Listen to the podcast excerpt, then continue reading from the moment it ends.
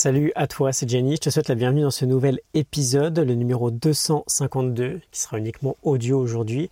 On va parler euh, en ce dimanche et durant toute la semaine de 2019, de plusieurs idées que l'on peut mettre en place pour faire en sorte de préparer et surtout de vivre la plus belle année de notre vie en 2019. Alors aujourd'hui j'aimerais te parler du phénix, ce bel oiseau euh, assez majestueux qui renaît de ses cendres euh, quand, il est, quand il est en fin de vie. J'aimerais en faire une sorte de métaphore géante pour nous aider à préparer l'année qui va arriver. Donc le phénix, on sait tous, il s'auto-consume et ensuite il renaît de ses cendres. Euh, l'idée, c'est que, bah, tu l'as peut-être remarqué, je vais prendre l'exemple d'Harry Potter parce que j'ai cette image du, du, phénix dans Harry Potter, je suis assez fan, mais ça marche dans toutes les représentations du phénix. Juste avant de brûler, il est il est vraiment pas très beau en fait. Il est vieux, il est tout fripé, on voit qu'il est mourant. Euh, c'est pas forcément joli à regarder. Et en réalité, c'est aussi la même chose une fois qu'il renaît de ses cendres.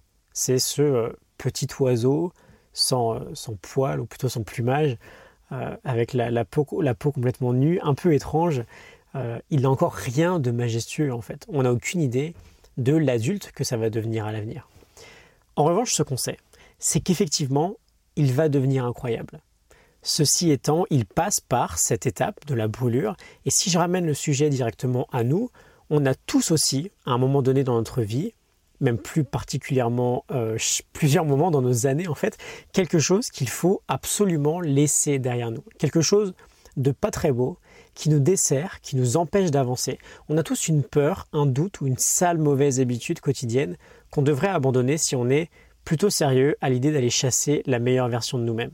Et le message principal que j'ai envie de te faire passer aujourd'hui, du coup, c'est que cette sale période, entre un peu avant la fin de vie et un peu après la naissance, il faut absolument savoir l'embrasser.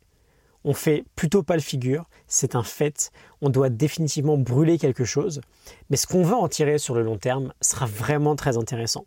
Et on doit faire, j'insiste un peu là-dessus, et je vais y revenir dans le courant de la semaine, hein, mais on doit faire un vrai travail pour déterminer vraiment ce qu'on doit vraiment brûler et on doit s'engager à le tenir, on doit s'engager à aller le plus loin possible, euh, en tout cas aller plus loin que la mauvaise période de euh, la naissance. Sinon, c'est juste du pipeau en fait. Et c'est ce que la plupart des gens font en fin d'année en réalité.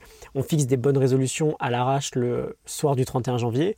On se dit qu'on va peut-être arrêter de fumer par exemple. Bon là, c'est plutôt bien choisi comme exemple. On brûle la dernière cigarette. Qu'est-ce qui se passe? Bah, Comme le phénix, c'est pas beau les premiers jours. Mais si la résolution est fixée complètement à l'arrache, l'objectif ne tiendra pas. Je crois que les bonnes résolutions ont une chance de succès sur le long terme de l'ordre de 8-10%. C'est extrêmement faible. Mais on veut embrasser cette difficulté, c'est juste normal, c'est le temps de la reconstruction. J'aimerais finir ce message avec Victor Frankl. Deux semaines sans prononcer son nom, c'était visiblement trop difficile. Il nous dit cette phrase, j'ouvre les guillemets, Pour donner la lumière, il faut supporter la brûlure. Je ferme les guillemets. Pour donner la lumière, il faut supporter la brûlure. On l'interprète comme on veut. Aujourd'hui, interprétons-le comme une idée générale qui rappelle le fait qu'on doit définitivement brûler quelque chose qui nous empêche de progresser. Une peur, un doute, une habitude. Et on supporte la période de la brûlure si on veut que ce soit la lumière qui prenne le dessus par la suite. Je te laisse là-dessus. J'envoie un mail par jour cette semaine pour t'aider à euh, préparer l'année 2019.